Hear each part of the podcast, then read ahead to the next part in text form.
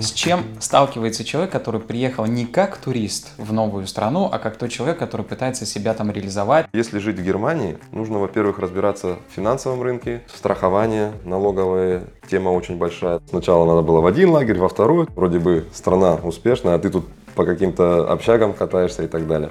Что дальше делать? Самый большой вопрос. Где, что, как? Как себя реализовать в этой стране? Своего рода это был как для меня отпуск. И страшилок очень много рассказывали и так далее. Но когда потом я этот путь проходил, живя здесь в Германии, можно себя очень хорошо ну, как, настроить.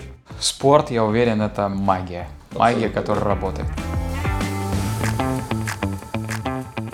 Привет! Это подкаст «На старт. Германия. Марш». Здесь мы говорим о том, как человеку с другой страны, попавшему в Германию, научиться строить жизнь чистого листа. На примере моих гостей мы с вами разберемся с главными страшилками Германии про бюрократию, налоги и законы. Мы будем говорить о медицине, страховании, о покупке недвижимости, либо автомобилей. И, конечно же, о том, как научиться зарабатывать легально деньги. Ведь жизнь в Германии достаточно дорогая. Меня зовут Алексей Дубчак, и совсем недавно я начал новую жизнь переехав из Одессы. И сегодня у меня первый гость Руслан Назаров, финансовый консультант немецкой компании DVG, который построил успешную карьеру. Вы наверняка слышали о поздних переселенцах, так вот Руслан и его семья такими и являются. О том, как он начинал и при каких обстоятельствах приехал в эту страну, об этом и будет наш разговор. Руслан, привет. Мне приятно, что сегодня ты выделил время на то, чтобы мы с тобой пообщались. Мы с тобой совершенно случайно, а может быть и не случайно познакомились в Германии. Сколько лет назад ты приехал в Германию? Это был 2004 год, декабрь, как сейчас помню. 19 декабря. Какие причины тебя побудили вообще переехать в 2004 году? Вообще я сам из Казахстана, да, я там учился, работал, закончил техникум железнодорожный, потом Академию транспорта. И в принципе, как говорится, ничто не предвещало такого исхода событий, познакомился с супругой будущей, а у нее оказались немецкие корни. Но мы уже работали, у меня уже и дочка родилась, да, в принципе, и карьера там развивалась неплохо, да, друзья, родственники, знакомые, карьера, в общем, все хорошо. И тут оказывается, что они в свое время подавали вызов в Германию, Единственное, что это длилось очень долго, и вот как раз-таки в 2004 году это пришло им подтверждение, что они могут переехать. Вызов в Германию, объясни, что это такое? Да? Это как поздние переселенцы, они, э, у них тоже, получается, у ее родителей немецкие корни. Когда-то, куда-то переехали туда. И за счет этого они как шпета-узидлеры, это такое понятие есть, да, то есть поздние переселенцы, у них есть возможность было вернуться на исконную родину. Об этом я даже и не знал никогда, да, и потом как раз-таки вот э, пришло подтверждение, потому что это длилось, я не знаю, 8-10 лет, когда они это все задавали, туда отправляли. Ну и когда этот вопрос стал, в принципе, я сказал, любимая теща, я говорю, езжайте, я, в принципе, могу к вам приезжать в гости. Она говорит, нет, вот если либо едем все, либо, как говорится, никто. Но так как, э, понятно, мы в городе, я сам со Станы, она под Карагандой жила, я думаю, ну, если человек столько лет ждал, вроде как не, не то чтобы неудобно было отказывать. Думаю, ладно, поедем, в крайнем случае вернемся без проблем. Своего рода это был как для меня отпуск. Думаю, поеду, посмотрю в Германию. Сказали, что железнодорожники здесь могут себя хорошо реализовать. Ну, думаю, ладно, поедем, посмотрим. И вот в 2004 году, в декабре, в начале декабря уволился с железной дороги и сразу фактически на самолет и сюда. Мы тоже бывали за границей. Европа отличается. Вот мы приехали поначалу, да, интересно, когда ты приезжаешь в гости, это одно. Когда ты приезжаешь на жить, переселяться – это немножко другое. И вот здесь возникает такой вопрос, с чем сталкивается человек, который приехал не как турист в новую страну, а как тот человек, который пытается себя там реализовать, найти работу и остаться там на постоянку. Какие сложности вот прям ты почувствовал на кончиках своих пальцев? Поначалу, конечно, было интересно. Другая страна, вроде бы, да, там первую неделю пока акклиматизация. Тут нам тоже э, сначала надо было в один лагерь, во второй, то есть промежуточный. Я такой задумался уже тогда. Думаю, что-то как-то здесь не сходится, да? Вроде бы страна успешная, а ты тут по каким-то общагам катаешься и так далее. Потом второй момент – это, конечно, язык, потому что э, другая страна, нужно было интегрироваться. С 2005 года э, мы получили, как говорится, заселились в квартиру и так далее. И вот начались как раз такие эти моменты. Что дальше делать? Самый большой вопрос. Потому что, э, во-первых, ты выпал из социального общения. Тебе нужно новые друзья, знакомства и так далее так как э, у тебя там уже были устаканены все дела, да, то, что у тебя там друзья, товарищи, коллеги, родственники, а ты здесь, получается, один. Как ты переживал этот момент, когда тебе просто не хватало физического общения? Я его испытываю, это чувство. Мне не хватает моего окружения, и я уверен, что у нас, наверное, похожие чувства. Вот интересно это услышать от тебя. Ну, могу так сказать. То есть я, допустим, тоже человек такой более социальный. Начал тогда э, задумываться, чем заниматься. То есть, понятно, там русскоговорящих пытался найти и так далее. Попал э, в футбольную команду, да, то есть я думаю, в принципе, всегда занимался спортом. Думаю, ладно, здесь попробую интегрироваться.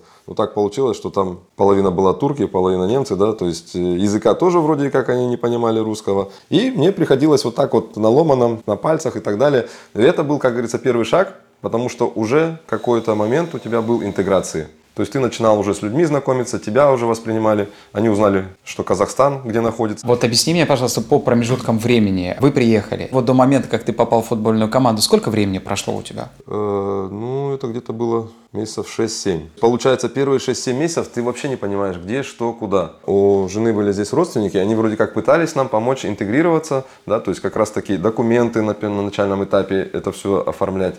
Э, но в любом случае, э, родственники это хорошо, когда тебя поддерживают, вроде помогают. Но понятно, что они с тобой не будут постоянно. И ты это понимаешь, что там первый месяц, другой, они вроде это делали, помогали, но потом начинаешь чувствовать, что все-таки тебе нужно самому, потому что постоянно на кого-то рассчитывать тоже нельзя. И вот эти вот полгода я тоже искал, как, что. А где искал? Просто ну, ходил по улице или читал газеты? Как это происходит? Где-то вот э, начали на эти интеграционные курсы ходить, там тоже пару человек русскоговорящих. То есть вот так вот начинается знакомство с кем-то, как-то, да, поэтому так как я человек общительный, и приходилось вот именно заново, ну, даже с других городов, но телефонами обменивались, хотя тогда еще были... Домашние телефоны, да, я так понимаю, и не было Google переводчика, да, который мог сразу... Такого, так, конечно, не было, но тем не менее, вот этот пытался поддерживать это общение, тогда был этот э, Skype, там где-то с родней, с Казахстаном пытались так тоже периодически общаться. Или на переговорные пункты ходили, да, то есть это интернет-кафе. Я, к сожалению, эти времена не застал, только из слов родителей, но интересно, что ты об этом вспомнил. А как э, происходил момент адаптации для твоей жены в этот момент, для твоей семьи? Ну, так она... же или чуть легче? Ну, я думаю, тоже не так просто, хотя она и в институте немецкий язык учила, да, то есть какие-то уже представления знала, у меня немецкая база вообще нулевая была. И вот как раз таки мы, когда пошли на курсы, да, то есть начали в Кёльн ездить, интеграционные курсы, там были в основном русскоговорящие, да, и вот как раз таки что-то наподобие дружбы уже там начинался, ну, как в любом институте, да, то есть ты начинал знакомиться, общаться, уже что-то ты понимаешь, что многие приехали, у всех похожая ситуация, и смысл был в том, что, э, закончив курсы, Подтвердив свои дипломы, возможно, ты найдешь э, здесь себя, свою работу. Этот этап уже длился намного дольше. Если резюмируя наш с тобой диалог к этой минуте, какие можно сделать такие промежуточные выводы? Нужно быть все время в поиске общения с людьми. Второе – это интеграционный курс, который позволяет тебе овладеть языком. И также это спорт, который позволяет языком тела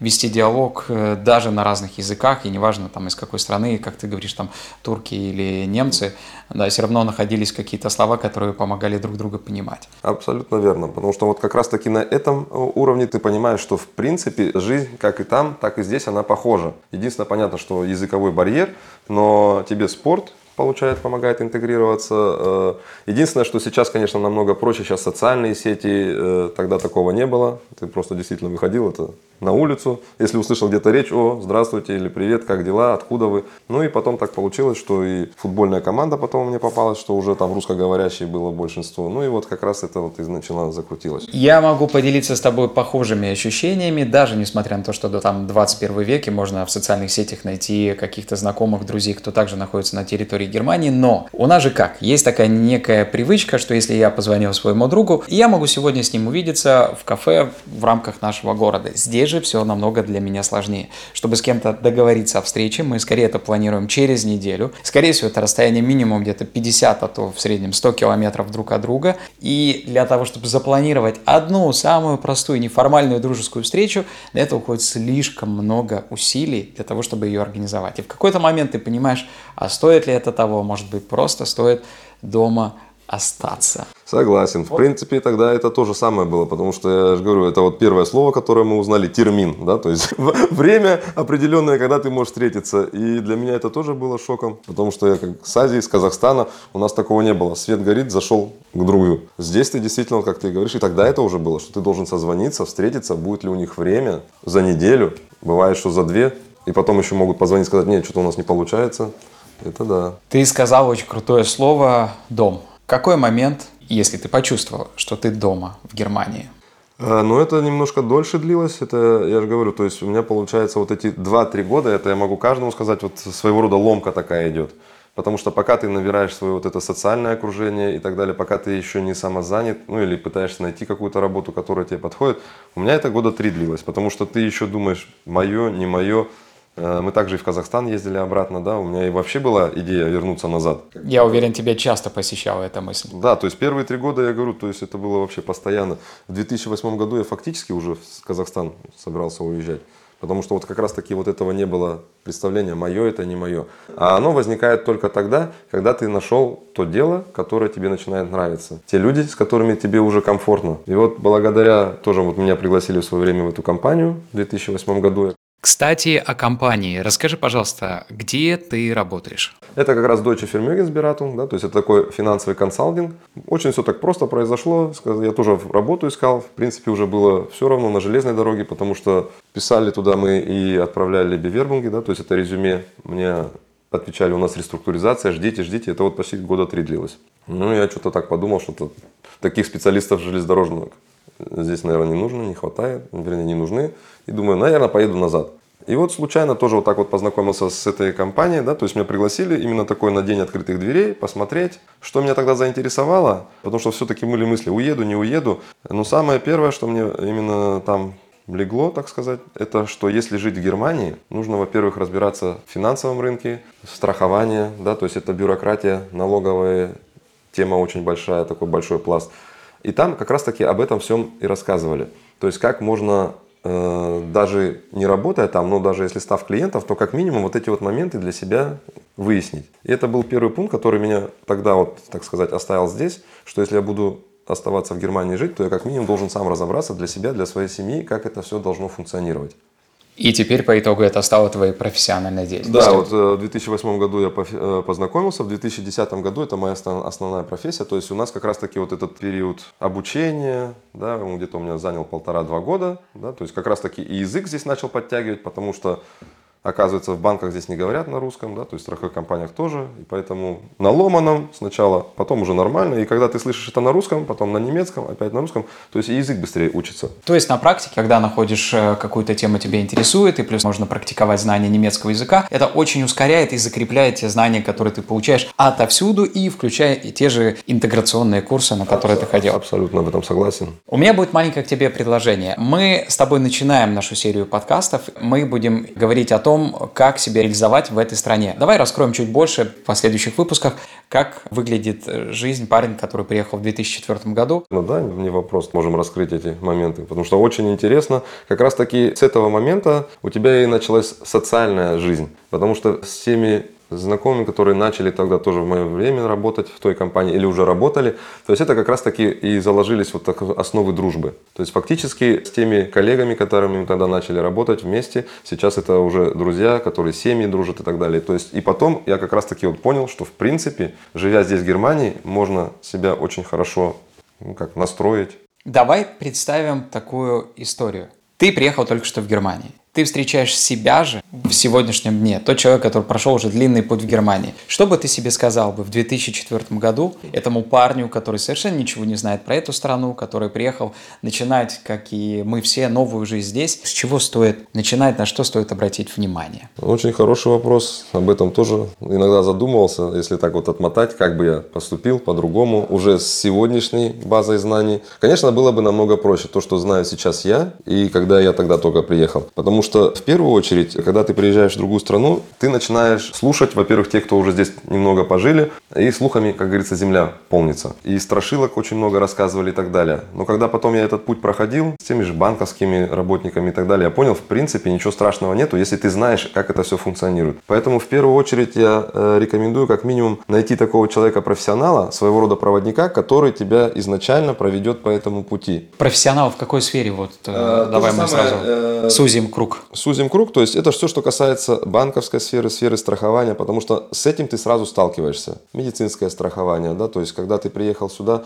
машина, это нужно застраховать. Где, что, как. Потому что очень много предложений, а как это тебе подойдет, это очень не всегда подходит. И самому потом в этом разбираться ну, не так просто. Если я правильно понял, то есть найти такого куратора, наставника, который тебя посвятит во все тонкости бюрократического финансового мира Германии, потому что здесь это основа основ. Без этого, к сожалению, не никуда. Если, например, мы с нашей ментальностью позвонил другу, там, порешал, где-то можно не платить и не показать, то здесь, к сожалению, это все не работает, потому что за тобой идет четкий контроль.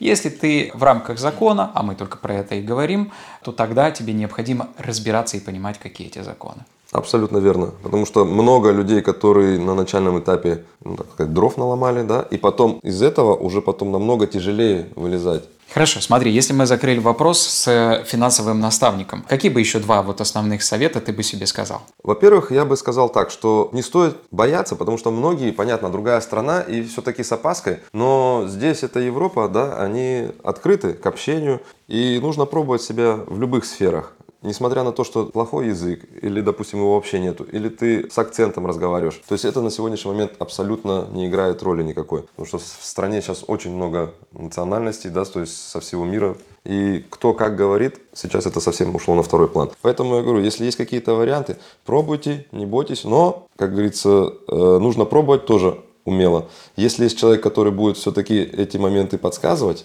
то тогда будет намного проще и безболезненно. Видишь, мы опять приходим к тому, что правильное окружение определяет весь твой образ жизни. И давай напоследок мы с тобой обсудим третий вариант, что бы ты мог посоветовать, э, в частности, людям, которые вот так же начинают, как и мы, с самого нуля. А насчет интеграции, такой мой совет, да, то есть э, сейчас очень много, вот насчет мы спорта заговорили, потому что я сам спортсмен, это очень помогает интегрироваться. Неважно, будь это там, бокс, борьба, триатлон или марафоны или просто футбол. То есть это тебе поможет интегрироваться намного быстрее. И не будет ощущения такое, что ты выпал в осадок. Да? То есть у тебя была там насыщенная жизнь, да? друзья, работа, кружки и так далее. Попытайтесь найти эти моменты здесь, в любом случае. Тогда у тебя не будет так много времени, так сказать, на размышления, а что я здесь делаю и так далее, потому что это загоняет в конечном итоге в депрессионное такое состояние. Спорт, я уверен, это магия. Магия, которая работает.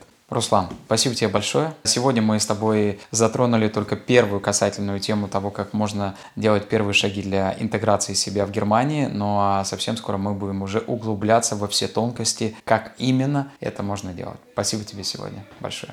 Спасибо тебе. После разговора с Русланом он согласился стать для меня тем самым ментором и проводником в новую жизнь, где он будет делиться своими советами и знаниями. А я, в свою очередь, этим буду делиться с вами, за что ему огромное спасибо. Вы можете подписаться на Руслана, ссылка будет в описании к этому подкасту, он супер открытый человек. Ну а в следующем выпуске мы поговорим о налогах и как они связаны с налоговыми классами и, конечно же, от того, насколько много, либо не очень вы зарабатываете. Кстати, в комментариях вы можете делиться, как у вас проходит адаптация, оставляйте вопросы, которые вас интересуют, и вместе мы будем с вами обмениваться опытом. До скорой встречи в подкасте «На старт. Германия. Марш».